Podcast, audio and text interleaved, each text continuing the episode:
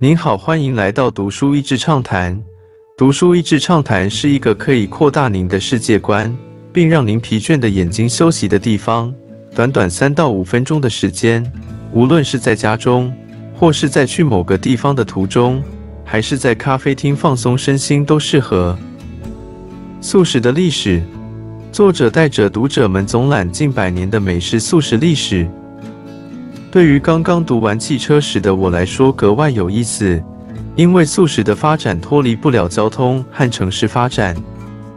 最初的肯德基就是高速公路加油站意外的转型，老板发现自己煮给家人的炸鸡受过客们的欢迎，他穿上上校装扮出现更是大受好评。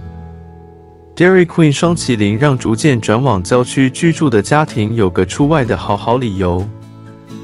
而麦当劳的餐点与价格设计，更是让孩子们对它憧憬。德莱素的出现，更是让汽车杯架成为必要配备，也带起美国九零年代所有车厂大量销售 SUV 休旅车。车厂新车必须是让人可以安心方便在里面用餐的。而加盟生意模式出现后，素食公司就快速成长，也让原本是邻舍的亲切感。逐渐成为冷冰的大企业怪兽形象，向外传播的素食，在企业发展和资本主义讨论之后，更多是文化上的。美式素食到了世界各国，就生长出不同国家的独特菜单。例如，在日本，圣诞节吃肯德基是一个仪式。还有，因为社群媒体兴起，素食公司让他的粉丝们更有参与感。或是创造话题，一个美国青年如何让温蒂汉堡给他一年分免费的鸡块吃，而让人吮指回味无穷的肯德基推出炸鸡口味的指甲油也很顺理成章了吧？也有与实体活动相互拉抬的活动。NBA 芝加哥公牛队二零一二年大战公路队时，得到一百分全场可以吃免费大麦克，以至于罚球时全场喊着“我们要吃大麦克”。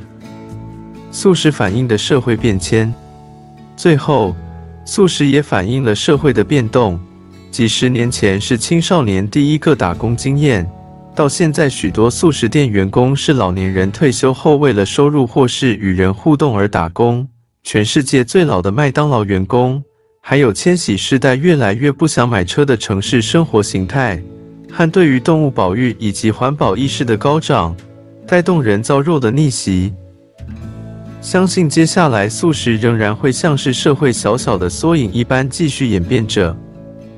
食物不只是生理上到饱足，更是心理的滋养，是文化，是经济，是流行趋势，是归属感，也是人们共同记忆的形成。